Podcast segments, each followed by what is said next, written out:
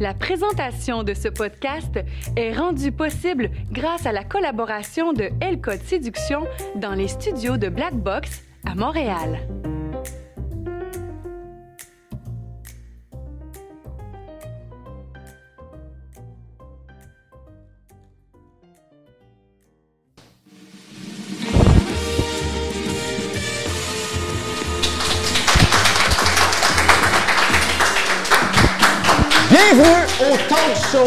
Le Delicious Show. Et je suis votre animateur, David Paré. Et nous allons parler de relations de femmes, croissance personnelle, affaires et plein d'autres belles choses croustillantes. Et bien sûr, nous sommes le seul podcast avec une imitation professionnelle de Michael Jackson, baby. Et ce soir, je reçois la superbe Audrey. Yeah! Oui, on te regarde.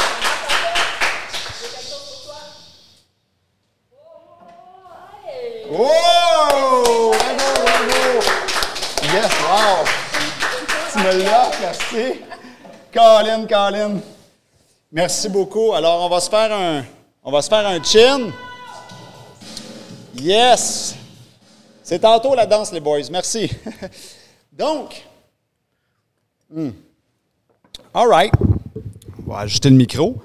Fait que là, on a tellement d'affaires à, parler que j'ai amené une feuille. Hein?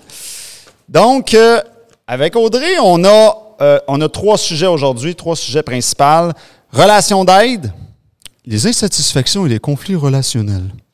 Ton expérience avec la formation Bootcamp, elle a aussi été enseignante en lancement d'entreprise et massothérapie. Puis là, s'il nous reste du temps, on va parler de, des retraites fermées et tu as été aussi assistante psychopédagogique. Hey, ça fait tellement de stock qu'il a fallu que, que je sorte une feuille.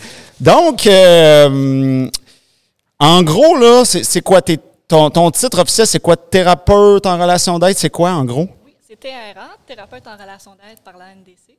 Mhm. Donc, euh, en fait, de façon générale, nous, on est vraiment des spécialistes de la relation humaine.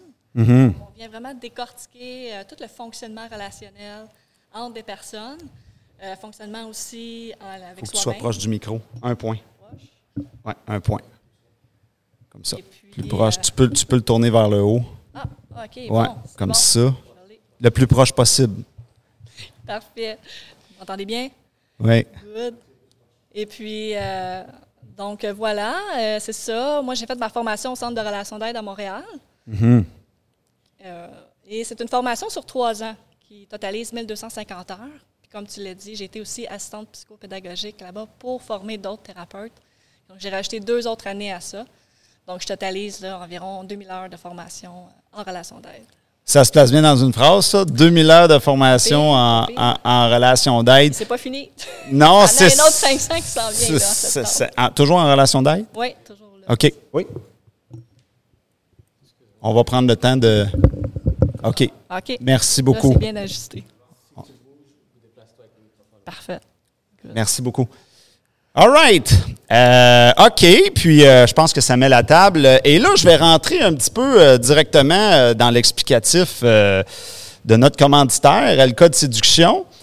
Puis, euh, qui de mieux pour l'expliquer que toi? Parce que même si ça fait dix ans que, que j'ai le centre de formation, euh, je trouvais que tu avais réussi vraiment à bien mettre les mots dessus euh, sur c'est quoi exactement, c'est- quoi? Fait que toi, tu as cogné à notre porte. Pourquoi au centre de formation? C'est quoi tu venais chercher? Puis qu'est-ce que ça mange en hiver? Ben, j'avais commencé à écouter tes vidéos sur TikTok, ça faisait déjà un bout. Mm-hmm. Puis il y avait plusieurs choses que tu disais que j'entendais, que je me, ça résonnait dans des situations que j'avais vécues. Puis je me disais, Hey, c'est bon. Puis ça, il y avait des moments aussi que ça me faisait penser euh, des choses que euh, j'aurais pu dire, que j'aurais pu agir, que je voyais qui manquaient un petit peu dans mon approche. Malgré le fait que j'avais du succès, que ça fonctionnait, je faisais des rencontres. Ben, moi, dans la vie, je me dis tout le temps, il y a tout le temps euh, matière à travailler sur soi, à s'améliorer pour explorer son plein potentiel. Puis je me suis dit, bon, allons-y, allons voir qu'est-ce qu'il y a à offrir. Puis j'ai pas été euh, déçue parce que j'ai fait toute ta formation au complet euh, avec toi. Tu as préféré beaucoup, toi, dans ton cas, le, le- le coaching privé en personne, peut-être un peu moins là en ligne? C'était pour quelle raison? Ben, le coaching privé, j'aimais ça parce que je trouvais que j'avais une situation un peu particulière. J'avais des situations que je voulais vraiment travailler précis avec toi. Je voulais aussi jaser. C'est le fun quand c'est filmé, là, tout ça, mais tu sais, j'avais besoin de quelque chose de plus personnalisé. Euh, J'ai vraiment aimé ça parce que c'était pointu. euh, ouais, franchement, euh, je le recommande. Ben là, ça mange quoi en hiver? Qu'est-ce Oui. qui mange quoi en hiver? Oui, la formation. C'est quoi la Ah, formation ok. bootcamp? J'aime ça t'entendre l'expliquer. Je trouve Ouais. que tu, tu le dis quasiment mieux que moi. Fait que, Ben, ce que moi j'ai retenu, c'est vraiment les ingrédients de la séduction. Mhm. Puis en fait, tu sais, ce que je vois, c'est au-delà de la séduction, c'est vraiment tout l'impact relationnel. Mhm. que, euh, Dans différentes sphères de vie? Exactement, oui. Tu les Mhm. euh, élabores bien. Puis à travers les impacts relationnels, c'est ça, je vois tout. Ben, comment tu donnes des exemples précis aussi de comment intégrer ça dans la vie de tous les jours. Et euh, c'est comment adapter ça à- dans mes couleurs aussi, selon notre personnalité. Mhm. Et euh, j'ai, euh, c'est ça, j'ai aimé ça, aller travailler ça. C'est quoi qui t'a marqué dans la formation? Je pense que l'atelier de la démarche, toi, Oui. t'as bien aimé ça, hein? Ah oui, c'est ça. Tu c'est, en plus, c'est toute la démarche, tu comment euh, avoir de l'impact juste en marchant, verbales, les- comment que on, on se déplace, tout ça. Mhm. J'ai trouvé ça super intéressant au niveau personnel, mais aussi professionnel. Ça, c'était très intéressant. Puis, tu sais, juste pour revenir aussi sur les ingrédients de la séduction, Ouais. moi, ce que j'ai réalisé, c'est qu'il y en avait que j'appliquais déjà dans ma vie, Mhm. que je voyais que c'était à cause de ça que j'avais du succès. Fait que ça m'a permis de conscientiser qu'est-ce que je faisais de correct, si tu veux. Mais en même temps, ça a mis en lumière qu'est-ce que j'avais à travailler. Puis ça, euh, j'ai trouvé ça bien intéressant de regarder ça. Ça a mis comme, tu sais, je te l'avais déjà dit, mais c'est comme un jeu de dents. Tu sais, ça a mis des fléchettes. OK, c'est ça, il faut que je travaille, c'est ça, il faut que j'approfondisse. Mhm. Continue à faire. Tu sais, j'ai pris ce que j'ai euh, fait dans ta formation, j'ai été voir ma thérapeute, j'ai travaillé ça. Donc, ça l'a encore plus solidifié. Solidifier quoi? Mais solidifier l'apprentissage, solidifier, euh, La gestion du micro, hein? c'est ça. Ouais, OK. intégrer, plus d'intégration. Puis, euh, tu sais, je trouvais ça vraiment intéressant de regarder ce qui partait de moi là-dedans. aussi.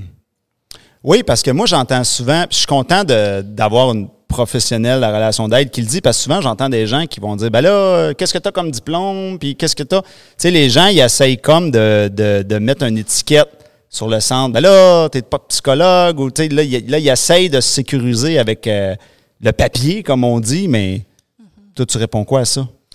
Ben, tu sais, je te l'avais, euh, comme je l'ai mentionné, j'ai fait 2000 heures de formation en relation d'aide. Puis ce que j'ai retrouvé dans ta formation, j'ai retrouvé ça nulle part ailleurs.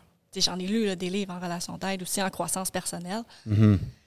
Et euh, donc, c'est vraiment quelque chose qu'on ne retrouve pas ailleurs. Puis c'est comment avoir plus d'impact. Moi, c'est vraiment ça que j'ai retiré. C'est le mot ça- impact, Ah ouais, ça en général. complémente vraiment très bien. Puis ce que j'ai appris en relation d'aide, ce que j'ai aussi, euh, que je veux euh, mettre en lumière, c'est que c'est comme un ingrédient de la séduction aussi que tu enseignes. Ça fait partie de ça. Donc, tu sais, je voyais aussi quand que j'utilisais des trucs que j'avais appris en relation d'aide, ben, ça avait de l'impact. Mais là, je vois pourquoi. Parce que ça fait partie des ingrédients que tu enseignes également. OK. Corrige-moi si je me trompe. Là. Moi, ce que j'ai vu beaucoup, euh, la relation d'aide, c'est quelque chose que je connais moins. Ce que j'ai vu beaucoup, par exemple, dans des formations à droite, à gauche, souvent, il y en a beaucoup qui c'est axé sur le savoir-être. Puis c'est super, là, ça en prend du savoir-être. Nous aussi, on en a, mais, mais, euh, mais nous, on, on- on a un volet où est-ce qu'on va aller dans qu'est-ce qui se passe dans la tête de l'autre. Fait que là, tu as comme deux mentalités là-dessus. Tu as les gens qui vont dire non, non, non, tu peux pas dire ce qui se passe dans la tête de l'autre, c'est juste moi, moi, moi, mon monde intérieur. Mais nous, de notre côté, on dit oui, on peut prédire ce qui va se passer dans la tête de l'autre par rapport à certains modes d'impact. Qu'est-ce que tu en penses de ça? Toi, tu parles dans tes cours là, de Ouais. ta formation? Bien, c'est sûr qu'il faut faire attention parce qu'il y a un danger d'interpréter ce qui se passe dans la tête de Mhm. l'autre. Il y a un danger aussi de projeter ce qui se passe en dedans de toi sur l'autre. Oui. Ben, je peux, je peux te donner un exemple, là, justement, le, le fameux truc de la facture. Tu sais, dans le sens que, parce que le truc de la facture, ce qu'on fait, c'est qu'on arrive à l'avance, puis là, on va demander au serveur, je vais dire, tantôt, je veux que tu m'amènes deux factures, mais je veux que la facture de la, de la femme, je veux qu'elle soit à une scène. Donc là, elle va recevoir la facture à une scène. Fait que là, il y a un moment, de- ce que ça fait, c'est qu'il y a un moment de confusion. J'ai vraiment un défi avec le micro en ce moment. Euh, ce que ça fait, c'est qu'il y a un moment de confusion.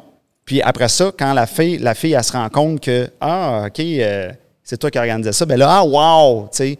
Mais je peux prédire l'impact de ça dans le sens que je le sais en l'ayant testé beaucoup, que 9 fois sur 10, la personne fait un. Tu sais, wow, la personne va être contente dans ce sens-là que, que je veux dire. Où je sais, par exemple, que si on est lourd en date, ben ça marchera pas. Tu sais, je veux dire, si tu n'as pas de légèreté, ben ça marchera pas. C'est plus, plus dans ce sens-là, je te dirais. Là. Oui, puis euh, ça me fait penser à un livre qui existe, c'est Vivre en couple et heureux de Colette Portelance. Justement, il Ouais. parle de ça, tu sais, comment euh, pimenter la vie en couple. Parce Hein? que c'est ça que j'ai aimé de ta formation aussi. C'est pas juste comment séduire une personne dans les débuts, mais aussi comment alimenter la séduction tout au long de la relation. Hmm. Parce qu'il faut euh, il faut l'entretenir. Donc, euh, je trouve que ce qu'on apprend dans ta formation, ça s'intègre très bien. puis ça- Puis je vais finir avec ça parce qu'on va avoir d'autres sujets à couvrir, mais le mythe de ben voyons donc, c'est une belle femme dans fleur de l'âge, pourquoi? Tu sais, il y a l'espèce de mythe que les gens ont de je suis désespéré. Tu sais, ils ils associent le mot séduction à tu sais, quelque chose soit de mauvais ou ben là, je suis pas désespéré. Ben, t'es toute sauf une fille désespérée, toi, là. là. T'étais dans l'optimisation, t'étais dans juste aller acquérir plus d'outils tout, tout court, dans le fond, là. Exactement. Puis, tu sais, c'est un peu parce que l'année passée, je voyais quelqu'un, puis il est arrivé des certaines situations, des fois, ça me prenait au dépourvu. Puis, moi, j'ai pris ces, euh, ces réactions-là que cette personne elle avait. Je me suis dévalorisée avec ça. Et je me suis dit, il y a quelque chose, en quelque part, que, que j'ai- peut-être fait de pas correct. tu sais. Donc, tu sais, moi, je suis tout le temps à me demander qu'est-ce que je peux améliorer? Donc, c'est un peu pour ça aussi que j'ai été vers toi, pour essayer de voir qu'est-ce qui m'appartient là-dedans, c'est quoi ma responsabilité, puis comment Ah. je peux optimiser ça aussi? C'est intéressant le mot responsabilité. OK, c'est bon, c'était le, c'était le petit euh, explicatif pour ça. Là, je vais revenir sur, euh, sur tes affaires. Je veux, je veux rentrer dans la, la relation d'aide. Partais de où, toi, pour. Dans le fond, qu'est-ce qui a fait que tu es arrivé là, que tu t'es intéressé à ça? Oui, en fait, ce qui m'a amené là, c'est un grand moment de solitude. Donc, ça a été vraiment. euh, tu sais, moi, je te dirais, à 19 ans, j'ai vraiment vécu la période la plus difficile dans ma vie. Et euh, il a fallu euh, que je prenne ma vie en main parce que j'avais des, des- des pensées de mort. Tu sais, j'étais dans une pulsion de mort. là. Ça a vraiment été. j'ai touché un fond là, à 19 ans. J'ai décidé d'aller consulter un psychologue parce que je voyais que là, je commençais à sombrer. tu sais. Donc, en allant voir le psychologue pendant plusieurs semaines, ça, ça m'a vraiment fait du bien pendant plusieurs mois. Et euh, après ça, ça a continué. J'ai laissé de côté ça. Et là, j'ai commencé la, ma- les études en massothérapie et tout ça. Mais, tu sais, juste pour en, en venir, qu'il y avait toujours comme des ups, des downs. Ça m'arrivait. J'avais pas de down aussi profond que j'avais eu à 19 ans. Mais ça m'arrivait des fois de, de toucher le fond, tu sais. Puis là, c'est- oups, ça remontait, ça retouchait le fond. Oups, ça remontait, ça touchait le fond. Puis ça m'a fait ça jusqu'à 26 ans. Ah ouais? Une Ouais. vague. Ouais, c'est ça. Une vague. Exact. Puis à 26 ans, là, à un moment donné, ça m'arrivait encore, puis là, je me suis dit, là, ça va faire. Là, euh, je, je me suis dit, là, il faut que je fasse quelque chose pour me faire du bien. Je me sentais seule, j'avais la misère à aller vers les gens. Euh, et là, je me suis mis à faire des recherches Ouais. pour euh, faire euh, de la thérapie, tu sais, pour euh, travailler sur moi, pour euh, sortir de cet isolement-là. Et c'est là que j'ai découvert thérapeute en relation d'aide. Donc, ça a commencé en allant consulter un thérapeute en relation d'aide. Tu sais, moi, je cherchais quelque chose d'interactif. Euh, celui que j'avais vu à 19 ans, c'était dans, plus silencieux, il était plus dans un espace d'écoute. Ça- C'était bon à ce moment-là parce que moi, ça me poussait à m'exprimer. C'est là que j'ai réalisé que j'avais bien de la misère, moi, à exprimer comment je me sentais. Mais là, c'est ça, mon besoin était différent euh, à, à- rendu à 26 ans. Puis c'est ça, je cherchais quelque chose d'interactif, quelqu'un qui montre mes fonctionnements, euh, mais en même temps que j'ai un espace d'écoute, là, c'est certain. Et je suis tombée en amour avec l'approche, je me suis intéressée à ça. J'ai été voir, OK, où est-ce que ça se donne? C'est quoi la formation pour faire ça? Qu'est-ce que ça inclut? Puis ça, c'était en mois de juin que j'ai commencé à consulter. Puis en septembre, je m'inscrivais au CRAM, qui est le Centre de relations euh, d'aide de Montréal, pour faire la formation. Ah ah. Oh, le petit sourire qui est arrivé, genre, ah ah, OK. Mais là, euh, je, je, je- inquiète-toi pas, je vais rentrer dans cette porte-là. Mais là, ce que je me demande, c'est, je veux revenir sur l'histoire de la solitude. Ce sentiment-là de solitude, est-ce que tu l'avais même quand tu étais en présence de gens ou c'était plus quand tu te retrouvais tout seul? Ah oui, on va gratter. On va gratter. Puis y, a- il y a ça d'un côté, puis ces vagues-là, est-ce que est-ce qu'elles étaient déterminées par euh, euh, comment je peux dire ça, des éléments externes ou tu dis ou mettons exemple, coudon, tout va bien dans ma vie, puis je me sens quand même dans le bas? C'est il y a un peu ces deux questions-là qui me viennent. parce que euh, je te fais un reflet par rapport à moi, parce que des fois, on, on, on peut raisonner avec une autre personne, mais moi, j'ai remarqué que euh, je, je vais, peut-être descendre un petit peu plus dans le bas si c'est plate puis il se passe rien.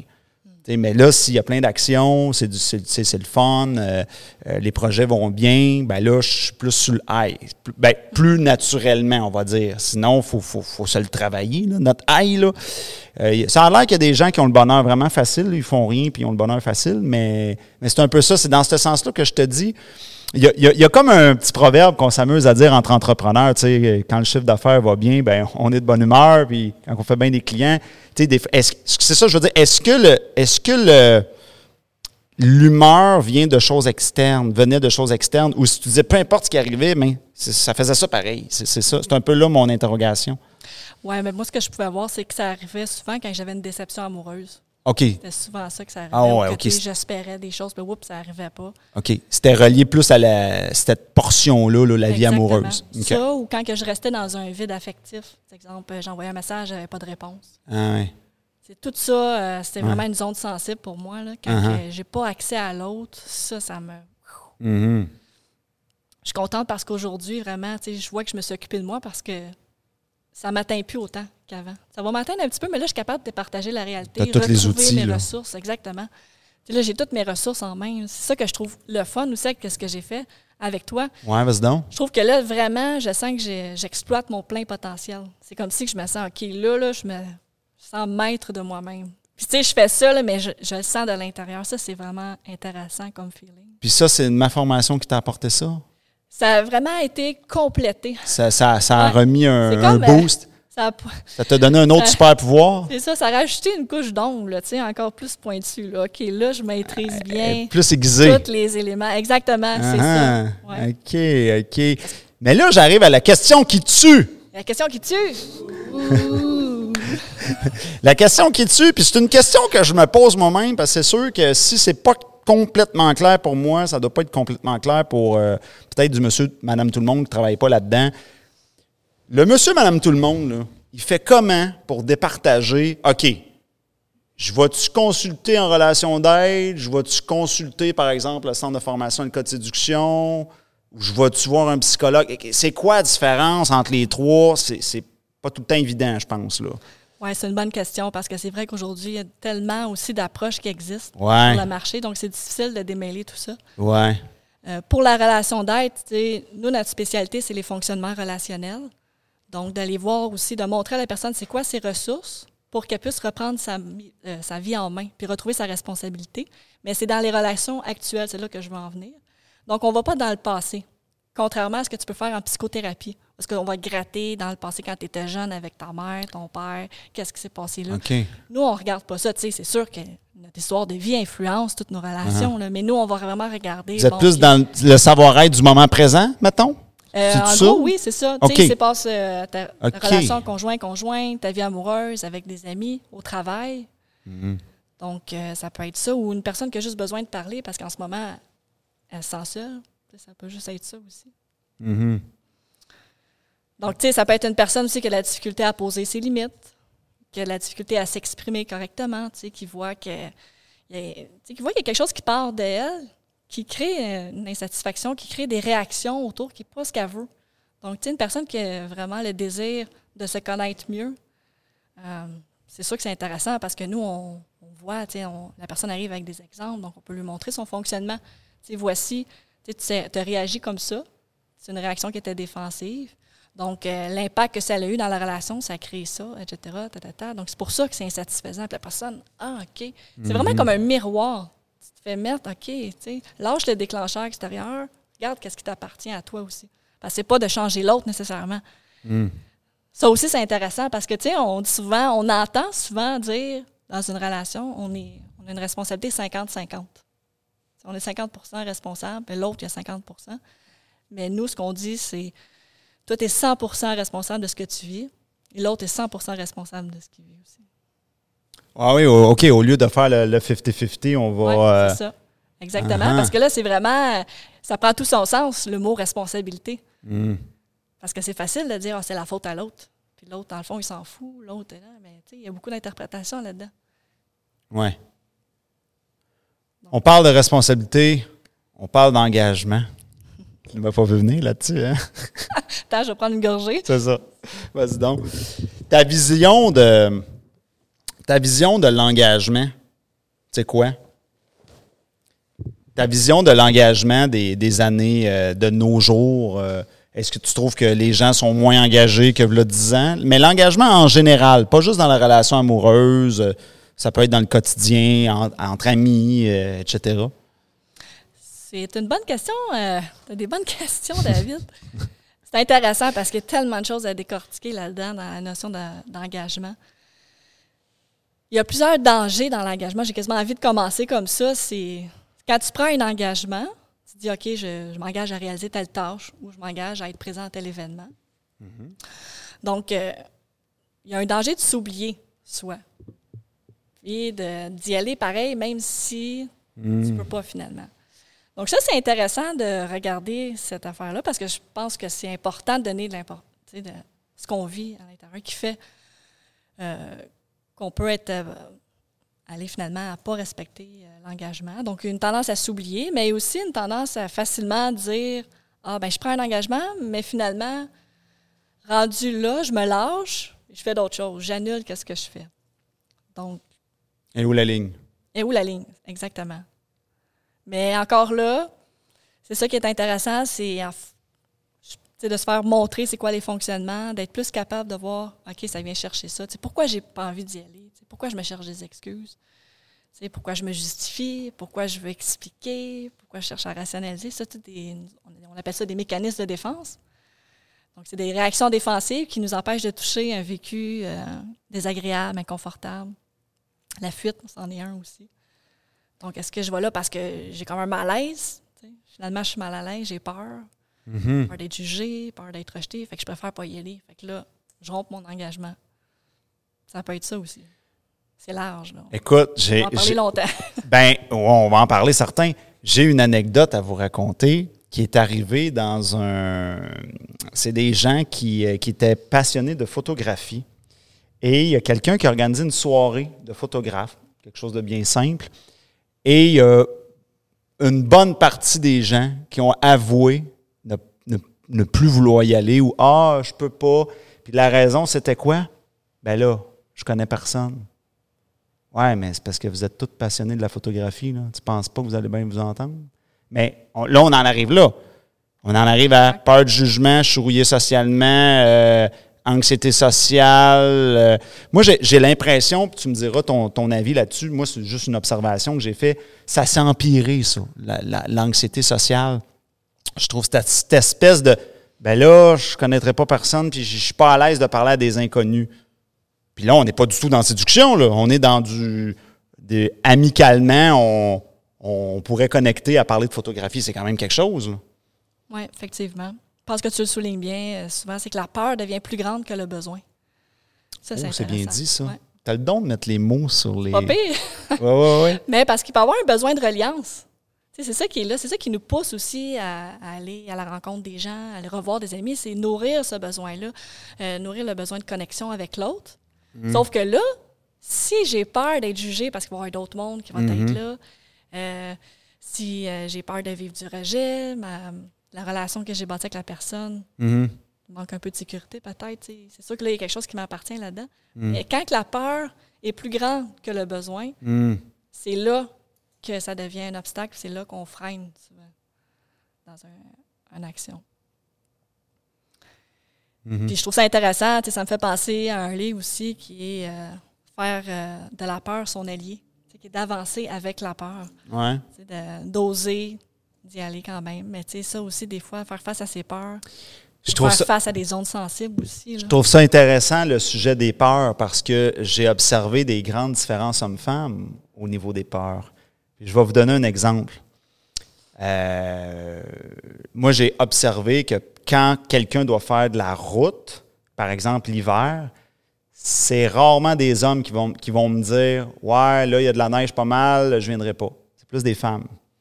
C'est int- c'est intéressant, ça. Fait que, fait que ça, ça c'est une peur que j'observe que les femmes l'ont peut-être un peu plus. Là, je, fais, je fais une grande tendance, bien sûr. Mais euh, moi, c'est ce que j'ai observé au fil des années. Puis, il y a il y a, peut-être la peur de l'autre côté. Euh, si je vois au niveau des hommes, une peur qui ont peut-être plus que les femmes, du moins que j'entends plus, c'est euh, elle, va, elle va me lessiver. Elle va, euh, j'aurais pu une scène, c'est la, peur de se faire. Fait, fait, que tu vois, il y a comme des. C'est intéressant ça. Ouais. Oui. Puis il y a même aussi des croyances limitatives qu'on appelle des fausses croyances. Ouais. C'est-à-dire, ben, elle va me lessiver. Hmm. Quelque chose que quelqu'un te dit ou que tu as, hmm. entendu ou que tu as vécu. Ouais. Là, tu dis, ben, tu appliques ça à toutes tes relations. Oui, c'est ça. ne pas dire ça. Ouais, pas nécessairement ça qui va arriver. Non. Il peut y avoir un imaginaire aussi destructeur qui va arriver. Ça, c'est un autre mécanisme de défense. Oui. OK. Puis euh, la massothérapie, qu'est-ce qui s'est passé là-dedans?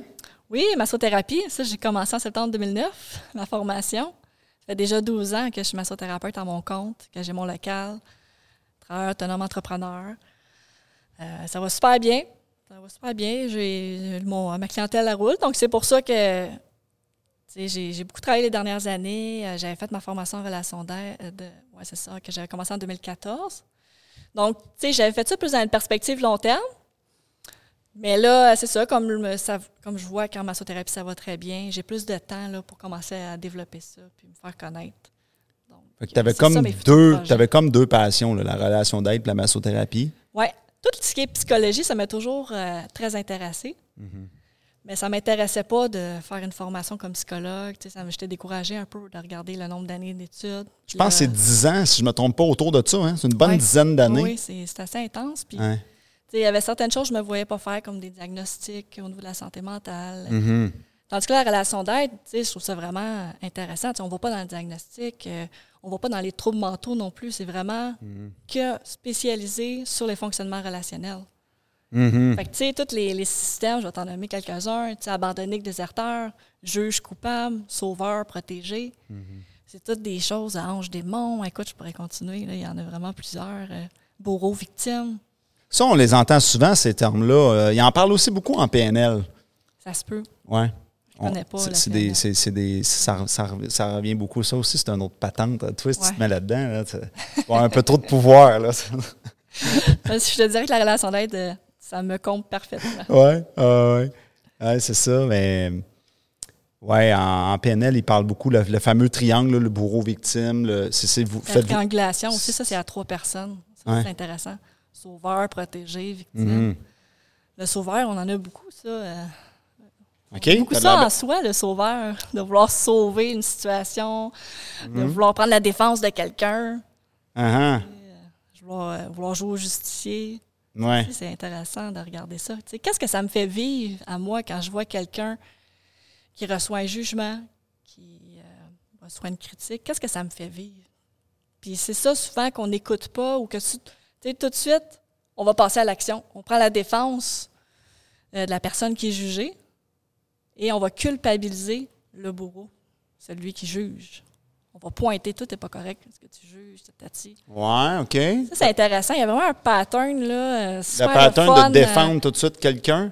Exact, ouais. Ça, c'est un sujet intéressant parce qu'il y a, euh, il y a aussi certains, il y a certains, comme tu dis, certains patterns de notre société que si tu es tel, tel état ou telle affaire, ben, tu es automatiquement coupable versus sais, comme, ben, je sais pas, comme par exemple, euh, tu vois un homme se chicaner avec une femme, ben, c'est peut-être lui qui la bat, pas elle qui le bat. Il y a comme des, préjugés comme ça qui vont être automatisés, ou ben, euh, si, mettons, tu aurais un handicapé qui, qui, qui, lancerait des intimidations à, une personne non handicapée, puis l'autre répond, ben, tout le monde va prendre la défense de l'handicapé. C'est des affaires de même, il y a comme des tu comprends ce que je veux dire? Ben oui. Il y a eu des tests. Des tests côté ouais, il y a eu des tests sociaux qui ont été faits là, euh, dans la rue. Là, mettons, tu avais un homme qui se couchait à terre, puis là, tout le monde se foutait de lui, puis là, tu as une, femme, ils vont venir l'aider, ou, des, ou un enfant, des enfants de même. Il y a comme des. C'est comme pas. La, même situation n'est pas égale par rapport à qui, est là, ou là, tu changes la couleur de peau, puis là, whoop, c'est plus les mêmes agissements.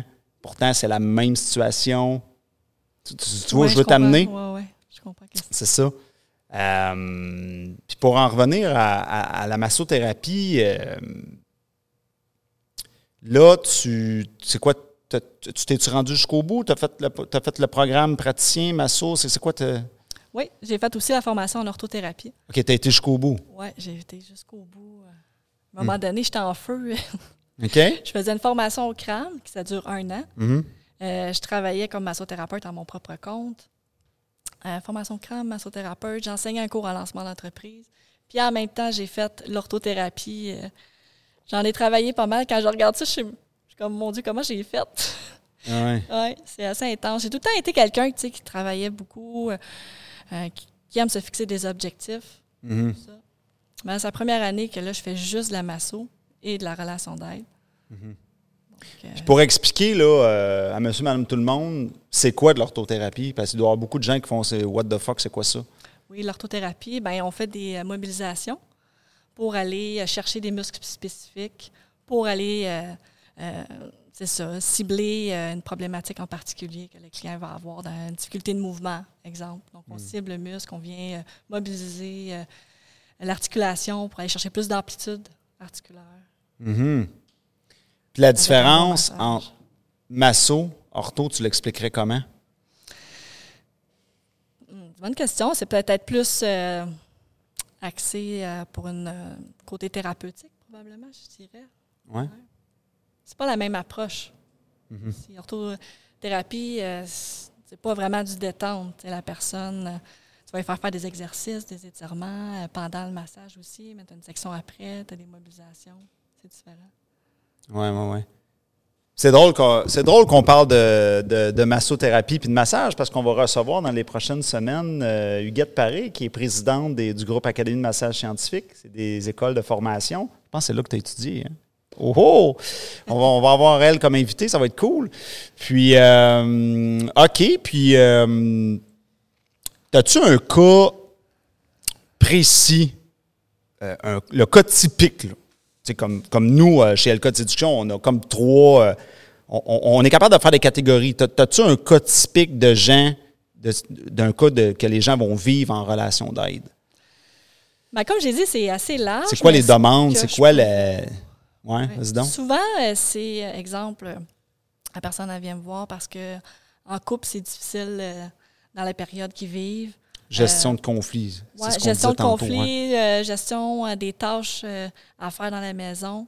Donc, un trouve qu'il en fait plus que l'autre. Puis là, tu sais, c'est tous des petits déclencheurs que j'appelle. Puis, Mhm. Mais tout ça accumulé fait qu'en bout de ligne, ça crée beaucoup de tension. OK? Et euh, la personne, là, elle cherche à comment faire pour dénouer ça, pour retrouver plus de, de liberté puis de satisfaction dans la relation. Parce qu'à un moment donné, ça devient lourd. Tout ça. Ouais, ouais, ouais. Fait que la personne, elle cherche à revoir qu'est-ce qui part de elle euh, dans ça. Parce que des fois, c'est ça qui arrive dans ce que je peux observer dans la gestion des tâches ménagères. Souvent, là, tu vois que l'autre, il en fait peut-être moins que toi, ou tu aimerais ça, en fait. C'est ça. Tu aimerais ça que l'autre fasse ça, mais finalement, il le fait pas. Ouais. Puis là, tu le demandes, mais ça Ouais. se fait pas encore. Fait Ça- que là, tu commences à être culpabilisant, là, c'est parce que, hein, tu sais. Uh-huh. Là, l'autre, tu donnes un jugement qui va être culpabilisant, ben l'autre, s'il y a une zone sensible dans la culpabilisation, boy, ça va ressortir aussi. Fait que là, un s'active, un et l'autre. Et Comment tu fais pour démêler ça? Comment bien exprimer aussi tes demandes? On t'écoute. Comment on fait pour démêler ça? La situation. Moi, moi le, le- le classique là, que j'ai vu en couple, c'est. Ça, c'est intéressant parce que ça va dépendre des femmes, mais le, le- classique, c'est t'écoutes un film, là. Puis là, tu as ton assiette, puis là, tu viens de féder de manger. Puis pour la fille, là, faut qu'on le range là, là. Ouais, mais pourquoi ça, ça peut être à la fin du film? Qu'est-ce qui presse tant? Mais on dirait que les autres, ça les gosse. Tu sais, pourquoi, pourquoi que l'assiette se. On arrête le film puis on range. C'est quand même intéressant, ça. Moi, je l'ai observé beaucoup, là. Euh, comment tu. Selon toi, comment tu démêles ça, un enfant de même? Ben, c'est c'est sûr qu'il y a tellement d'éléments qui rentrent en ligne de compte. là. Ouais. Mais tu sais, si on y va de façon générale, ça serait de voir c'est quoi le besoin que la personne elle cherche à répondre pour que l'assiette s'enlève. Est-ce que faire- c'est un- quoi la, la raison? Ouais, c'est quoi? comme que tu dis. Ça serait quoi, selon toi, le besoin? Ben, Est-ce que c'est parce que la personne elle a envie d'avoir plus d'espace, qui va donner plus de liberté, puis elle va vouloir en plus se coller? Donc, son besoin de reliance, finalement, avec la personne va être plus ap- apte. L'environnement va être mieux, plus approprié pour qu'elle puisse se détendre, puis finalement entrer plus Mhm. OK, ça pourrait être perçu comme, ben là, ça prend de l'espace, donc je ça. me sens moins libre. Ouais. Puis là, ça ça va être plus propre. Ça sera pas sale, on pourra s'allonger. on- l'ambiance va être plus décontractée. Des fois, ça peut être ça. Tout ça pour répondre finalement à un besoin de reliance. Mhm. Intéressant. Mais souvent, tu sais, c'est ça qui est, qui est touché aussi, c'est comment arriver à voir, OK, c'est quoi mon besoin comment l'exprimer? Parce que souvent, ça va sortir, bon, ben là, euh, serre-les, on va serrer ça tout de suite. au lieu de commencer avec le besoin, souvent en communication, c'est ça aussi, de dire, euh, là, en ce moment, euh, tu sais, j'aimerais ça, tu sais, j'ai besoin de nourrir mon besoin de reliance avec toi, j'ai envie d'être plus intime. Pour ça, tu sais, ce qui m'aiderait à ça. J'avoue que présenté de même, euh, le gars fait Ouais, c'est tellement présenté sa coche que je vais aller la, la ramasser tout de suite. Non, mais tu sais, c'est ça. Puis pour m'aider, ben, sais, de juste déplacer les assiettes ou de carrément les laver, nettoyer l'environnement, ben, ça me donnerait plus envie d'être en relation avec toi, d'échanger, d'écouter le film. C'est- quasiment amener le petit gâteau italien puis mettre la petite cerise dessus. De la façon dont tu fais ça, c'est bien présenté. Mais c'est vrai parce que même, tu sais, dans plusieurs formations, ces communications, c'est toujours souvent commencer avec le besoin. Hein? C'est quoi mon besoin? Mais c'est dur d'identifier ça sur le coup. Là. Oui, oui. Puis, Ça, c'est un autre défi, ça, avec. Là. oui, l'art de mettre des mots sur les, sur les choses. Moi, je l'ai vu, là, à force d'enseigner, ben, avec les années, tu finis par être capable de, de, de- de mettre les mots sur les choses. Puis, euh, moi, ce que j'ai remarqué, chez, souvent, c'est les, les mêmes situations vont revenir chez les gens. Finalement, c'est de l'humain. Puis, euh, je ne sais pas si ça, ça arrive dans la relation d'aide. Nous, on le voit beaucoup. Euh, J'en ai parlé dans d'autres dans d'autres émissions, mais souvent, il y a beaucoup de gens qui ils se pensent uniques. Mon histoire est unique. Tu jamais vu ça, hein? Euh, C'est parce qu'il y en a il y en a eu du monde ici en 10 ans. c'est c'est intéressant, ça, cette espèce de... Ce que je vis, moi, là, personne d'autre vit ça. C'est intéressant, cette, cette- cette affaire-là. Qu'est-ce que tu as à Ouais, dire ça peut être là-dessus? intéressant à décortiquer. Souvent, c'est quand on garde quelque chose pour soi-même. Tu as un besoin d'être unique ou... Euh, je dirais pas ça, mais Ouais. c'est juste que tu le gardes pour toi, donc tu le gères toute seule. Donc, ça l'amplifie aussi, l'imaginaire, ça l'amplifie. T'es pas allé le vérifier là, que ça se vivait ailleurs. Ah, c'est intéressant, c'est ça. Ça peut être ça. euh, Ouais. pourrait- mais tu sais, il y a- il y, a plein d'autres choses là, qui peuvent en- entrer en ligne de compte. Puis tu sais, c'est un peu avec l'exemple que j'ai donné. Des fois, les gens me disent Ouais, mais là, c'est bien beau dit de même, mais sur le coup, là, c'est pas comme ça que ça sort, tu sais. Puis souvent, Oui, parce ouais. c'est ça. Puis moi, ce que je dis, c'est l'important, c'est pas que sur le coup, ça soit parfait. Mm. C'est que si tu vois que là, l'autre commence à, à réagir, puis là, tu vois que, OK, il y a peut-être quelque chose qui partait de moi finalement, mais c'est comment se récupérer, comment se responsabiliser de ça? C'est ça aussi qui est important. Je pense que c'est encore plus important ça que, que tout soit parfait du coup. Je dire, Hey, excuse-moi, je vois que j'ai été culpabilisante, je vois que ça a sorti euh, en contrôle, euh, de- pour te contrôler, tout ça, c'était pas l'intention. Je vois que j'avais besoin euh, de. Voilà, tu sais, j'avais besoin de ça. Là, je recommence la recette. Comment se récupérer en relation, c'est là que Ouais. tout prend un sens. J'ai euh, parlant de ça, euh, je, parle. Il y a un autre concept qui me vient en tête. Je ne sais pas pourquoi j'ai ce flash-là. Euh, le concept du bec dans le front. Le concept du bec dans le front, ça c'est fascinant. Parce que si tu donnes un bec dans le front à une femme, certaines femmes qui vont aimer ça, puis il y en a d'autres qui vont dire non, j'aime pas ça. Et ça m'a pris du temps avant de comprendre la raison. C'est fascinant ça. La raison, c'est que si tu me donnes un bec dans le front, ça fait trop figure paternelle qui veut prendre soin de moi. Ça m'enlève l'attirance. C'est, pas attirant. C'est comme non, c'est comme mon père veut prendre soin de moi. Fait qu'il y a de la psychologie jusqu'au bec dans le front. Fait que là, ça veut dire qu'une fois que tu as vécu les deux, et là, en tant qu'homme, tu dis là, elle, va-tu passer ou pas le bec dans le front? Là? Mais on, on finit par comprendre que c'est quand même, c'est pas quelque chose qui est qui est, qui est comme universel, justement, on revient à l'impact pour faire de l'impact avec une grande euh, une majorité de gens. Tu, tu, peux, tu peux piler sur une mine, là. Oups, non, là, ça fait. euh, ou bien ça va me rappeler mon père qui était absent, puis là, t'es pas mon père, puis là, tu sais, là. Mhm. Ben, ça peut arriver qu'on on agisse d'une façon qui ne plaît pas à l'autre personne. Ouais. Je pense que la clé, c'est justement de revenir à qu'est-ce que ça me fait vivre que l'autre ait réagi comme ça. Ouais, ouais, c'est l'importance à ça pour pouvoir se récupérer. C'est, là que c'est intéressant, euh, justement. Là, je prends l'exemple du bec dans le front. Le même geste qui part d'une bonne intention, mais ça, ça peut tourner mal ou ça peut tourner bien. C'est quand même ça. intéressant. Oui, ouais, parce qu'on a toutes des zones sensibles qui sont différentes. Hein? Ah ouais. Puis là, euh, ça mérite que. là, on va relire ça. Psychopédagogique, assistante Oui. psychopédagogique. C'est un mot, un million de dollars, ça. Parle. Ouais, Parle-moi de ça. T'en as fait des affaires? Oui, effectivement. Ben, c'est au Centre de relations d'aide de Montréal. Comme je l'ai dit, tu as trois années de formation qui totalisent 1250 heures. Mm-hmm. Dans chacun de ces années-là, tu as un animateur qui enseigne euh, la théorie, euh, qui enseigne les exercices, tout ça. Puis, tu as deux assistants psychopédagogiques qui sont là. Donc, le- la structure du programme, c'est une fin de semaine par mois pour un total de 11 fins de semaine avec une semaine intensive. Donc, les deux assistants restent les mêmes tout au long de l'année. Et à chaque fin de semaine, les étudiants doivent également euh, écrire un bilan de 10 pages. À- avec ce bilan-là, les euh, assistants le lisent et rédigent une réponse d'environ une à deux pages. Donc, le 10 pages, là, euh, ça, c'est en deuxième année. Excuse-moi, c'est pas en première année, c'est cinq pages.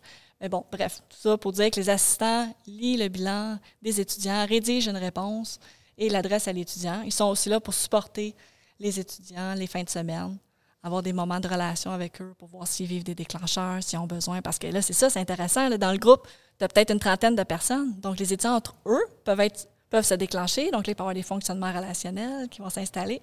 Puis la personne est là en apprentissage. On dit c'est comme un laboratoire. Donc là, c'est le temps là, de travailler. On est tous là dans un même but. sais. Donc, si tu viens un malaise avec quelqu'un, parfait, viens me voir, on va en parler, on va décortiquer comment tu peux te responsabiliser là-dedans, à retrouver plus euh, de liberté? Puis même au final, peut-être te rapprocher de la personne. C'est intéressant parce que moi, dans la formation, quand- en tant qu'étudiante, pendant trois années, j'ai travaillé une relation avec euh, une collègue là, qui avait, euh, avec qui j'avais de la difficulté à être en relation avec elle. J'avais pas nécessairement le goût, puis je savais pas trop pourquoi. Puis elle, elle, vivait du rejet, tu sais, je, je la comprends. Mais c'est fou, pareil. Moi, là, ce qui m'a marqué, c'est comment qu'à la fin des trois ans, là, on a tellement travaillé ça, no- nos malaises et tout, qu'à la fin de l'année, là, on était comme des bons amis. Là, puis moi, je serais super contente de la revoir aujourd'hui. Puis, tu sais, même, c'est drôle parce que j'ai envoyé un message justement euh, cette semaine pour euh, l'inviter, tout ça. Donc, euh, tu sais, c'est bon, là. C'est, c'est- moi, c'est là que je vois, OK, tu sais, tu peux avoir des malaises avec une personne, tu peux ne pas avoir envie d'être en relation avec celle-là, mais si tu y mets du tien, puis si l'autre aussi en, en met, tu peux comment tout transformer ça, c'est spécial. Ouais, des fois, c'est comme essayer de rentrer un carré dans un rond, puis là, à force de travailler, ben là, OK, c'est deux ronds. Exactement. tu sais, c'est ça qui est intéressant aussi que je voyais. Ouais. c'est que quand tu es déclenché par une personne et que tu n'as pas envie d'être en relation avec elle, Ouais. c'est parce que tu vis des choses. Mhm. Mais plus que tu vas donner de l'importance, plus que ça va dénouer ça. Puis finalement, la personne, tu la percevras même plus de la même façon. Ce qui te dérangeait avant ne te dérangera plus. Mhm. Spécial. Ouais, ouais, ouais. Travailler les, travailler les déclencheurs. Ouais, ouais. Selon toi, là, tu sais, bon, je pense que tous les deux, on a tous les deux un profil euh, qui se ressemble dans le sens qu'on est constamment en- un peu en travail sur nous, aller plus haut, aller plus loin, on se pose des questions. Mais ça, là, ça semble pas venir par défaut chez, euh, chez tout le monde. Moi, j'ai- remarqué, des fois, il y a des gens avec qui je, je pouvais parler, je trouvais ça vraiment fascinant. Là, je disais, ben, vas-y, euh, euh, sors-moi ton analyse. Puis là, la personne répond, pourquoi se casser la tête? Et là, tu scrapes le party, on commençait à s'amuser, là. Mais, fait qu'on dirait que, comment t'expliques ça? Je sais pas si tu as, une idée de l'explicatif de pourquoi que, c'est comme il y a des gens que ça les, tu sais, le genre de conversation qu'on a de, tu sais, gratter, décortiquer ça, parce que là, on, on se casse un peu la tête, entre guillemets. Il y a des gens, ça, non, là, ça, ça leur parle pas, ça leur tente pas. Il y a- il y a- Tu penses-tu qu'il y a un élément déclencheur en arrière de ça? Est-ce qu'il y aurait une peur? Ben, c'est ça, là. Il y aurait peut-être une peur de je veux pas découvrir ce qu'il y a en arrière du rideau. Je sais pas. Qu'est-ce que tu en penses?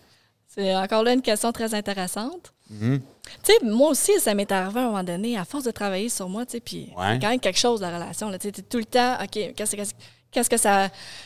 euh, qu'est-ce que ça vient déclencher en dedans de moi? Euh, c'est quoi qui est réveillé? Fait qu'à un moment donné, là, à force de creuser, là, t'es tanné, là, tu as besoin d'un break aussi, là, de prendre une distance, puis d'aller dans la légèreté. Donc, ça peut être ça. Il y a des phases dans la vie qu'on a plus envie de travailler sur soi. Il y a d'autres phases qu'on a moins de goût. C'est une question d'équilibre. Mais c'est sûr que oui, peut-être que quand j'évite une question, quand j'évite un sujet, inconsciemment, c'est peut-être parce que ça serait trop sensible d'aller là. Ou, tu sais, juste les jugements. C'est facile de juger.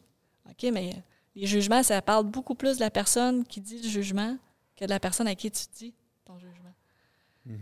Ça parle bien plus de, de toi qu'autre chose. C'est intéressant de regarder ça aussi. Oui, parce que mon, mon sens de la curiosité, ce qui m'a amené à, à créer toute, toute ma formation, puis tout ça, dans le fond, j'ai fait, j'ai fait beaucoup de recherche et développement, puis des fois des, des tests ou d'aller gratter plus loin ou de pousser la personne à poser plus de questions, puis à un moment donné, ah, OK. Parce que des fois, les gens vont dire, ah non, euh, tu sais, je sais pas, là, je peux prendre un exemple bien niaiseux, là. euh, Ah, euh, cette série-là m'intéresse pas. Ah, ouais, ouais, c'est ça. On va gratter ça, voir. Puis là, quand tu grattes, tu te rends compte que, OK, ça ne t'intéresse pas parce que, par exemple, il y a de la nudité là-dedans, mais là, quand tu étais jeune, il y a eu des blocages avec la nudité ou un, un- un traumatisme. Ah, OK! Là, tu comprends. Tu sais, c'est pas juste, ah, ça m'intéresse pas parce que ça m'intéresse pas. Fait, que- fait que je trouve que dans beaucoup de situations de vie, des fois, on va avoir une réponse, puis là, c'est comme, est-ce que je m'arrête là? Mais moi, c'est que des fois, c'est plus fort que moi. Je veux savoir. Non, non, et- tu, tu m'endormiras pas avec ça. Là. C'est- c'est- c'est- Puis, tu sais, dis-moi la vraie affaire, puis il n'y a pas de problème, tu sais. Non, parce que, bon, euh, je suis plus sensible. Parfait. Tu sais. J'aime mieux ça que, ah non, c'est juste de même, parce que ça ne m'intéresse pas. Ouais, ouais, c'est ça.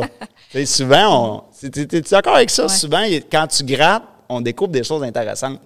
Ben, je trouve ça le fun de t'entendre parce que ça démontre toute ton ouverture aussi. Ça ouvre la porte à l'autre à, à se dévoiler. C'est quelque chose euh, d'intéressant qui part de toi là-dedans que je veux te montrer. Là, qui Ouais. C'est pas tout le monde qui fait ça. Fait que ça, je trouve ça le fun parce que ça nourrit la relation. Fait que ça, c'est intéressant de regarder ça. Ouais, mais les gens, euh, des, ben oui, il y en a qui vont se dévoiler, mais les gens, ils, ils- des fois, ils font ben, pourquoi tu grattes autant? Ouais, mais c'est ça qui est fascinant. c'est intéressant, ça. Mais il y a un mystère que je n'ai pas réussi à résoudre. Mon grand-père, il n'a jamais voulu manger de pizza. Puis là, on ne saura pas celle-là pourquoi, là, parce qu'il est décédé. Mais à un moment donné, j'y avais dit OK, tu n'as jamais même goûté à de la pizza. Il dit non. Oui, mais au pire, tu l'essayes, puis si tu n'aimes pas ça, ben, tu n'en manges plus. Mais non, ça ne m'appelle pas. De toute sa vie, il n'a jamais goûté à une pizza. Ça, ça, ça, ça, je l'ai trouvé fascinante, celle-là. C'est quoi la raison derrière ça? Je ne l'ai jamais catché. C'est le mystère de la journée. Ben, ça me fait penser que tu dis aussi au type d'intelligence. Ouais. Parce qu'il y a trois types d'intelligence aussi euh, qu'on regarde en relation d'aide. Mhm. As le type d'intelligence esthète, qui a besoin de ressentir, qui est plus émotionnel, qui est plus dans l'abstrait. Répète ça, c'est quoi le mot? Esthète, Esthète. exact. OK. C'est ça. Ouais, vas-y, t'es bien parti, là. Ouais, Le premier esthète, ressentir. exact. Le deuxième, c'est pragmatique, donc qui est plus par le faire. Donc, ça va être souvent des personnes qui sont plus manuelles. Donc, souvent, ces personnes-là, c'est plus Oui. difficile aussi de connecter à l'émotion parce que les autres ont besoin de faire, ont besoin euh, d'être dans le pratique pour pouvoir exprimer. Donc, ça, c'est le deuxième. Et tu as le troisième qui est rationnel. Donc, eux ont besoin de comprendre la, la raison scientifique à Ouais, ça. Ah, mon Dieu. J'ai besoin de passer par là pour toucher à mon émotion. Que c'est Oui. trois différences aussi qui peuvent euh, expliquer plusieurs. euh, Le fameux, euh, c'est-tu prouvé scientifiquement? Oui, oui. Fait que là, c'est ça, avec ces personnes, il faut plus y aller avec des faits pour la sécuriser, pour Ouais. après ça aller. euh. Fait que c'est sûr que c'est pas tout le monde qui est émotionnel, sais, peut-être parce que tu as un type plus esthète, qui est plus à ressentir, à, à le filer, peut-être. Je pense que des fois, on est un mélange aussi des trois, Mhm. mais c'est intéressant. Ben, à t'écouter, euh, je dirais oui, je suis peut-être plus le premier, mais moi, je, je suis quelqu'un qui va. euh, je, je vais y aller avec l'expérientiel. Tu sais, je l'ai vécu. Comme par exemple, même si quelqu'un disait euh, j'ai fait une étude scientifique qui dit que ton truc de la facture ne marche pas, non, je, l'ai assez testé que je sais que ça marche. Je l'ai vécu, je l'ai vu, la personne devant moi. Fait que j'y vais avec. euh, avec euh, l'expérientiel, ce que j'ai vu. Oui, ben, tu l'as vu dans la formation, on a mis des choses scientifiques parce que, bon, sinon le monde, ils ne seront pas contents. Mais ça me fait toujours sourire, moi. des fois, je me rappelle, j'avais un groupe de, de gars à un moment donné, puis là, il y avait un, un gars qui disait Ah, c'est vraiment bon, là, t'as bien fait tes recherches scientifiques. J'étais comme roll eyes, c'est comme, c'est pas là que ça se passe, là, mais il était content, il était sécurisé.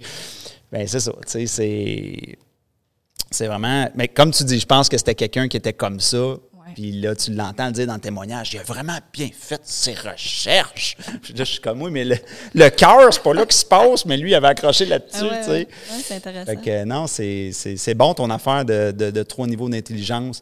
Puis là aussi, tu sais, oui, tu as poussé beaucoup professionnellement les choses, euh, Mais tu as poussé aussi beaucoup personnellement. Mon Dieu, on a le temps de rentrer dans les retraites.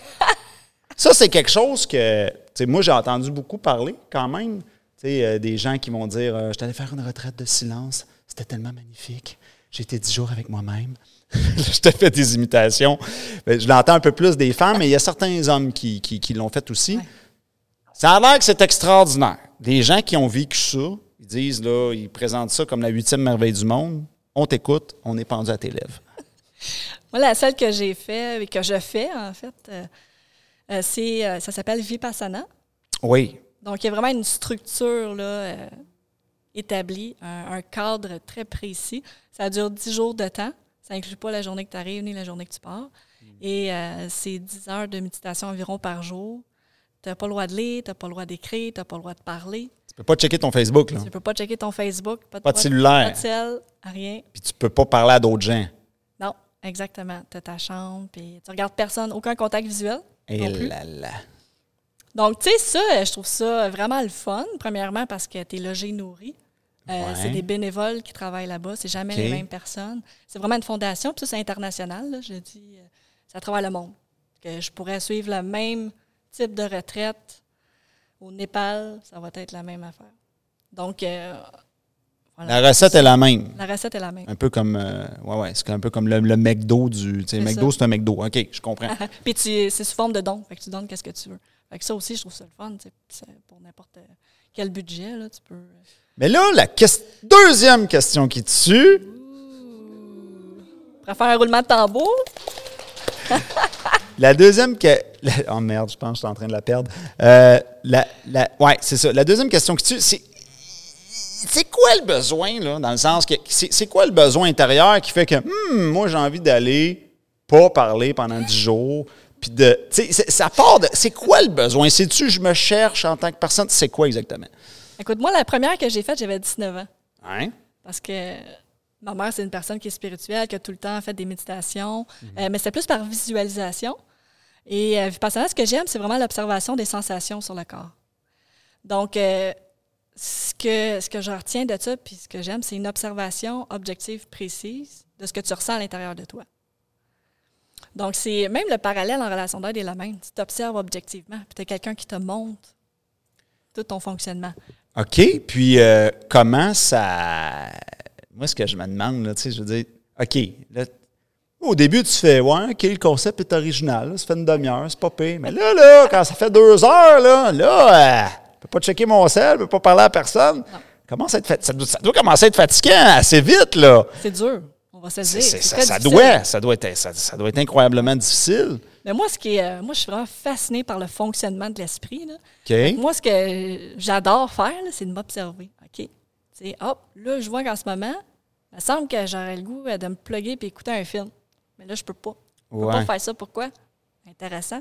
Qu'est-ce que ça veut dire? Qu'est-ce que je vis? Comme je porte une agitation, que j'aurais mangé un sac de chips, j'aurais mangé une barre de chocolat. Ah, ça doit être l'enfer. tu comprends? Mais là, tu es tellement confronté à toi, Ouais. tu peux tellement pas t'échapper. Hein. Moi, c'est ça que j'ai trouvé fascinant de voir comment mon esprit là, Uh-huh. fonctionne. C'est comme un serpent qui se promène puis qui essaie de. Tu Moi, j'ai toujours trouvé ça fascinant. Puis, tu sais, c'est pendant dix jours de temps, tu passes à travers plein d'émotions. Tu t'observes tout le temps. Tu sais. Tu pars, oui, en pensée, parce que des fois, les gens disent oh, Moi, je ne serais pas capable. Je suis tout le temps en train de penser à quelque chose. Mais c'est ça qui est le fun. Tu sais, oui, tu penses à quelque chose, mais là, OK. Là, tu essaies de, de t'en rendre compte. Quand tu t'en rends compte, ben, tu te ramènes à toi. OK, il faut que j'observe les sensations sur mon corps. Puis ça, Oups, observer les hein, sensations, la question, la question qui me vient, c'est c'est-tu OK, c'est intéressant, puis les heures, la journée passe bien, ou ça fait Qu'est-ce que c'est plate, ça? y a-tu une notion de c'est intéressant, mais c'est plate? OK, on a compris le concept. C'est quoi, là? Oui. Écoute, moi, j'en ai fait 8 10 jours, 8 fois 10 jours. J'ai fait deux fois 10 jours en tant que bénévole, puis j'ai fait un 20 jours aussi de retraite euh, silencieuse comme ça. Et je peux dire, à chaque fois, c'est différent. À chaque fois, euh, je vis ça différemment. Euh, je passe à travers des phases. Des fois, ça m'est arrivé de juste avoir le goût de, de bon québécois, sacrer mon camp. Mais euh, de me dire, OK, c'est intéressant, mais pourquoi? Qu'est-ce qui fait ça? Puis, en fait, ce que ça m'a apporté, c'est vraiment une capacité à m'observer. Euh, j'ai fait tellement de prises de conscience là-bas. Des fois, j'ai repensé à des situations que je pensais régler. Puis, finalement, je voyais que je me sentais coupable ou que sais, euh, c'était passé des choses que. où je, je prenais conscience que je n'avais pas agi d'une façon correcte. Des fois, c'est ça. Tu je pensais que j'avais agi euh, du mieux euh, dans, dans ce moment-là, mais finalement, avec du recul, oups, non, finalement, euh, ça a pu blesser l'autre. tu Ça me permettait d'être plus sensible à moi, mais aussi d'être plus sensible aux autres. Donc, t'as pas trouvé ça plate? Ça pas- m'est arrivé de trouver ça plate. Ouais. Ouais. Là, il reste 4 heures à la journée, ça recommence demain! non, je sais pas. Ouais? Oui, parce qu'en plus, tu te couches à 9 h le soir, puis tu te lèves le matin à 4 h. 4 h, il sonne le gong. Oh, 4 heures, ça commence. Seigneur. Tu parles à un oiseau Les de nuits nuit, sont toi, là. courtes là. Moi, je me couche à quasiment à cette heure-là. Les nuits sont courtes, surtout quand tu dors pas. oui, oui. Là, tu sais que 4 heures s'en vient. Là. Minuit, Oh, 1 heure, 2 tabarnak. heures. Ouais, ouais. OK. Mais tu le recommanderais ou aux gens ou qu'est-ce que. Ben, c'est vraiment euh, d'y aller. Il y a des personnes qui me disent carrément qu'ils ne seraient pas capables, autres ont trop besoin de parler. Moi, je suis quelqu'un que je suis confortable avec le silence. J'ai pas de difficulté à, à être seule avec moi-même. Je pense que c'est important, c'est d'y aller avec son rythme, de s'écouter. euh, parce qu'on s'entend que oui, c'est brusque. Mais c'est super intéressant parce que tu sais, j'ai rencontré toutes sortes de monde là-bas. Puis il y avait des personnes qui avaient, euh, tu sais, qui fumaient la cigarette. Donc eux-mêmes se disaient euh, avoir une dépendance à la cigarette. Ouais. Et ils sont arrivés un peu avec la peur parce que tu n'as pas le droit de fumer là-bas. Là. Oh. Aucun médicament. Ben, non, pas vrai. Arrête de fumer en plus en même temps. oui, c'est ça. C'est aucune. Là, euh, c'est doublement long, là. C'est personnel, à la fin du jour, moi, j'allais voir, puis, tu sais, comment t'as trouvé ça? Puis il disait, écoute, j'ai pas pensé une seule fois à fumer. Mais voyons donc. C'est assez spécial, là. OK. Pourquoi? C'est weird, tu sais. Puis ils en parlent un peu, puis ils disent qu'en fait, tu sais, si c'est vrai, si c'est pas vrai, je sais pas. Mais les autres, ils disent que c'est une question de sensation. Toutes les certaines euh, dépendances là, que tu peux avoir, c'est souvent c'est une habitude. Donc, tu as, une sensation qui émerge, mais si tu fais juste l'écouter, la ressentir, finit par partir. Mais tu sais, là, ça, Puis ont-tu réussi à arrêter de fumer? C'est ça, c'est la. là, je sais pas, j'ai pas gardé contact avec ces Pas clair, ce bout-là. On va faire une enquête. Oui, c'est ça. OK. C'est vrai, si c'est pas vrai, je sais pas. Là, tu sais, on- ça règle pas toutes euh, les affaires. Il faut pas penser que c'est magique. là. Pour certaines personnes, ça a fonctionné. euh, Peut-être que pour d'autres, non. Et là, euh, la question, euh, j'allais dire la question qui tue, mais est-ce que les- le public a des questions depuis le début? Euh, on, veut, un peu de vie dans le public. Ce serait le fun? Non, il n'y a pas de question qui vous vient? Que ce soit pour elle ou pour moi, une petite interaction avec le public, ça pourrait être le fun. Vous posez aucune question, vous autres? Oui? Non? Finalement, non? On a un public plus gêné cette fois-ci. OK, c'est correct. On parlait... Oui? Mais c'est, euh, en fait, c'est- c'était une question. Toute la soirée, je vous écoute, puis j'aime vraiment beaucoup le podcast et je vois que ça tourne beaucoup autour de sortir de la zone de confort. On parlait de la peur tout à l'heure. On parlait donc de la thérapie en relation d'aide, on, t'a- on parlait de L-code Donc tout ça, c'est vraiment sortir de la zone de confort de chacun. Et comment est-ce qu'on peut savoir aller où notre limite, en fait, de zone de confort? Parce que c'est bien d'essayer de sortir de sa zone de confort pour certaines personnes, ça peut donner des défis. Mais où est-ce qu'on s'arrête pour se respecter? Comment est-ce qu'on sait qu'on peut se respecter comme Merci. ça Ouais, ouais, ouais. Je trouve tellement que c'est une bonne question. Là. Tu sais, c'est. Parce que souvent, quand tu parles de zone d'inconfort, c'est une zone sensible. Donc, ça peut être, par exemple, euh, j'ai peur de vivre du rejet. Donc, ça me crée de l'inconfort. Euh, j'ai peur de vivre de l'humiliation. Euh, ça peut être de la culpabilisation, ça peut être toutes sortes de zones vraiment, de vide affectif, tout ça. Donc, est où la limite? Je dirais, premièrement, c'est donner l'importance à ça, de l'identifier. Après ça, c'est souvent l'intensité qui l'accompagne. C'est ça qui, va faire la différence. Donc, c'est pour ça, des fois, quand l'intensité est trop forte, la blessure est trop sais, c'est comme euh, une blessure que tu as. C'est cicatrisé, mais si tu mets ton doigt dessus, ça fait-tu mal encore ou ça fait pas trop mal, tu sais? Fait que là, c'est toi qui peux le gager, aller voir, OK, ouais, euh, ça fait pas trop mal, je m'en occupe, soit en- avec des rencontres en relation d'aide ou avec mon entourage, j'en parle pour que l'intensité soit moins intense. Parce que souvent, c'est ça. On va vivre une émotion, c'est super intense, puis là, on a peur que ça nous envahisse. Souvent, c'est ça aussi que les gens vont, euh, vont avoir peur, que ça nous submerge, mais juste d'en parler, tu sais, dans l'ici maintenant, Là, t'en passes, elle ne submerge pas. Fait que c'est de se ramener dans l'ici maintenant, puis c'est de laisser de la place aussi, parce que des fois, on vit de quoi intense, mais on veut le contrôler. On veut pas que ça sorte trop. Peut-être par une fausse croyance, tu sais, moi j'en avais une fausse croyance de dire, tu sais, souvent j'ai entendu, ben là, j'aille-toi. Tu sais, là, calme-toi.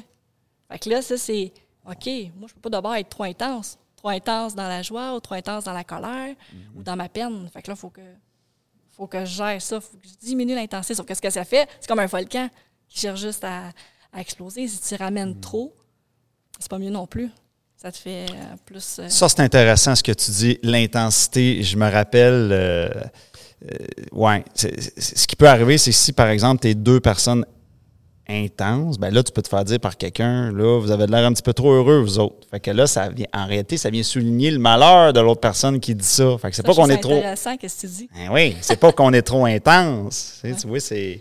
Tu sais, ça me fait penser parce que moi, au début, quand je commençais là-dedans, il y en avait une, à un moment donné, j'écoutais parler, puis tu sais, elle pleurait, puis tu sais, c'était intense. Là, sais, puis elle pleurait. Puis là, moi, je l'écoutais, puis mon discours, c'était comme, mon Dieu Seigneur, j'étais dans le jugement, là. Puis là, je disais, Elle a du chemin à faire, c'est pas facile, tu sais. Mais dans le fond, à force de travailler sur moi, je me suis rendu compte que finalement, c'était mon intensité que ça venait chercher.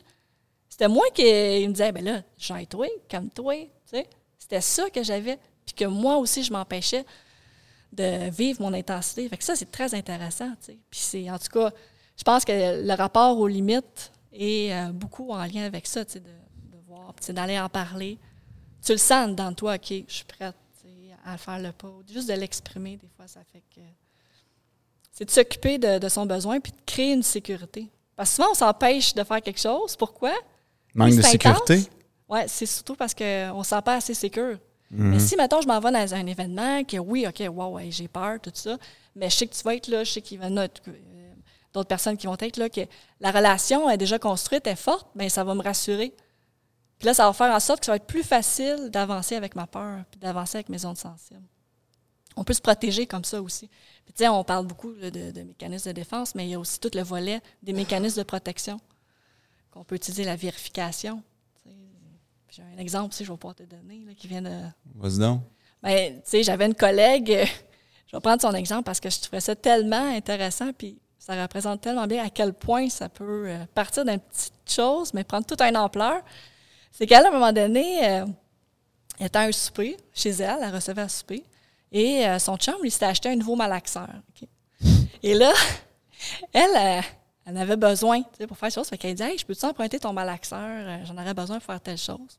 Fait que là, lui, il dit euh, Ben oui, pas de problème, mais fais attention avec mon malaxeur. C'est ça qu'il dit. Là, elle, elle entend ça. Mais fais attention avec mon malaxeur.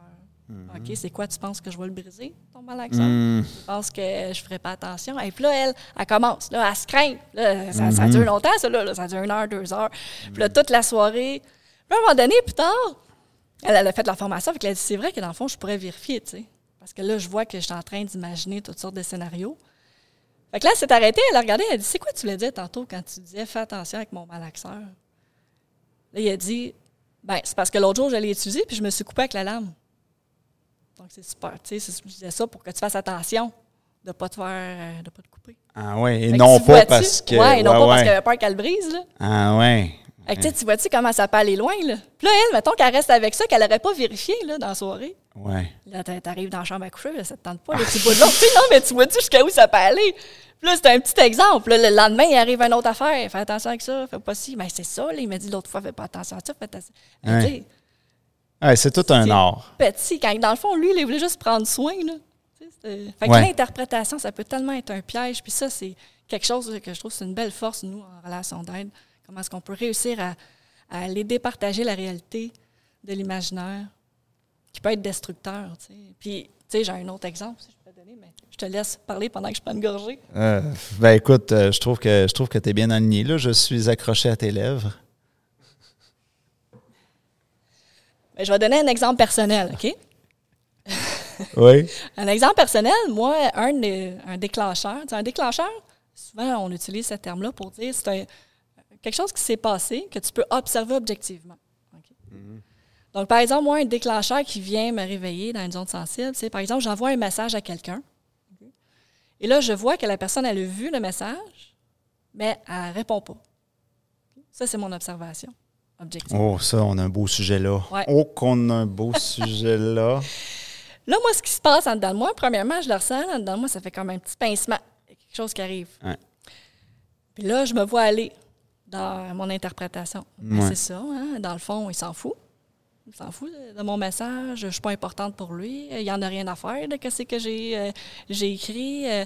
Puis là, plus longtemps ça va prendre avant que j'aie une réponse, plus que mon imaginaire va embarquer. Puis que là, je vais me faire un scénario. Puis là, je vais me, là, je vais me dévaloriser. Ça, ça va être mon fonctionnement relationnel par rapport à moi. Je vais me dire, ben dans le fond, je suis pas assez. Je suis pas assez, j'ai pas fait assez l'autre fois. Je suis pas assez fine, je suis pas assez belle. Tu sais, ça peut aller loin, là. Moi, je vais me dévaloriser. Puis, au niveau relationnel, ce que ça fait, c'est que là, moi, j'ai plus envie d'être en relation avec l'autre. Ça va jusqu'à là. Ben, dans le fond, là, la prochaine fois, là, j'enverrai pas de message. J'ai pas le goût. Mais là, tu sais, d'en être consciente, là, je m'en rends compte. Fait que là, c'est de voir, OK, cette personne-là, sais, c'est vraiment importante pour moi. OK, comment je peux la relancer pour me sécuriser, pour venir dans la réalité aussi, là? Parce que des fois, euh, peut-être que c'est. Il a juste oublié, oui, il arrivait d'autres choses, il n'y avait pas le temps, mais s'en allait m'écrire. C'est très intéressant, ça. Ben, on arrive déjà proche de la fin du show, mais je veux, je veux rester encore sur, cette, euh, sur ce sujet-là. Tu vois, moi aussi, j'ai un petit travail à faire là-dessus. On est toujours en. Mais j'ai pas le même. euh, c'est pas exactement le même lien que toi. Intéressant? Moi, moi c'est autre chose. Puis c'est, ça peut être en amitié, ça peut être euh, Ouais. ailleurs. Moi, c'est OK, il a vu le message, répond pas. Ça va, tu sais, je vais lui laisser du temps. Ça peut être même 24 heures. Je vais te laisser une semaine si tu veux. Là, au bout d'une semaine, OK, là, tu dors au gaz. Là, Là, moi, ça vient chercher. T'es incompétent. Ah, ça vient- Tu éveiller sais pas gérer tes affaires. Fait mais, mais ça, ça- on dirait que c'est ça, on dirait que ça fait comme, ben, coudon, le monde dort au gaz, ils sont pas à leurs affaires. Puis là, ça finit par me fâcher parce que vous n'êtes pas capable de mettre ça dans votre agenda. Regarde, il m'a écrit, il m'a réécrire, euh, il m'a checké demain mes affaires. Puis c'est- comment, tu- comment, comment tu peux oublier ça? C'est comme, au pire, Mais je trouve ça intéressant, tu sais, parce que là, tu peux aller à. Moi, ça va de l'autre côté. Je tombe dans, doit être incompétent, tu sais. Ouais. Puis, tu sais, c'est- je trouve ça le fun parce que des fois, on se dit, ben, tant pis, je vais attendre qu'ils reviennent. Mm-hmm. Mais là aussi, il y a un piège de ne pas donner d'importance à ce que je vis. Aussi. Fait que là, moi, je me donne pas d'importance. Ça veut dire que je sors pas de ma dévalorisation. là. Mm-hmm. Je reste piégée là-dedans. Puis euh, aussi, ben là, tu sais, toi, c'est ça, ça te rentre plus dans le jugement envers l'autre.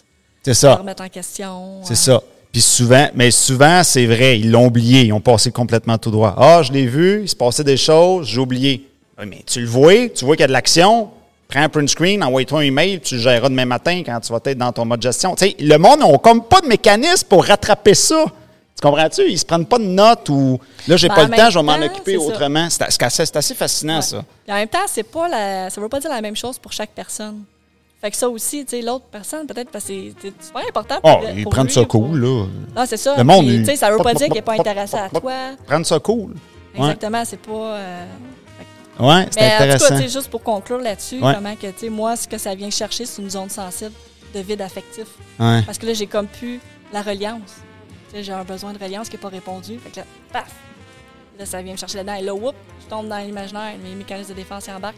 La Ouais, façon ouais, ouais. de me protéger, ben là, c'est de revenir. Écoute, euh, je vois que j'ai pas eu de réponse. euh, Je veux Mhm. m'occuper de moi parce que je vois que sinon, j'ai j'ai envie de m'éloigner de toi. Puis c'est pas ça que je veux parce que c'est important pour moi. Hum. Donc, il y a une façon aussi de ramener ça. euh, Ouais, bien nommé de même, là, c'est super. Eh bien, excellent. C'était super intéressant, ça, Colin. Euh, on a décortiqué pas mal. quand même. On a tricoté, comme on dit. Et là, ça mérite de finir ça peut-être sur une petite danse. Hein? On a du fun. fait que euh, je vais demander au public d'applaudir. Vous avez juste à suivre ce rythme-là. C'est ça. Tu vas-tu danser toi aussi?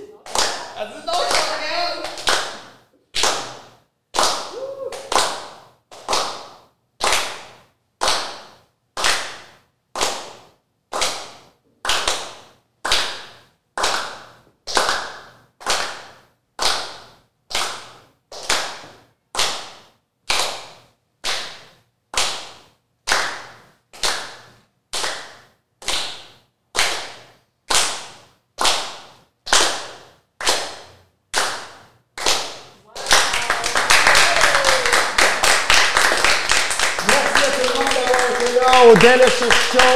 Alors, vous pouvez voir l'émission complète sur YouTube. Euh, vous pouvez nous écouter en balado sur, Spotify. sur euh, Apple Podcasts, etc.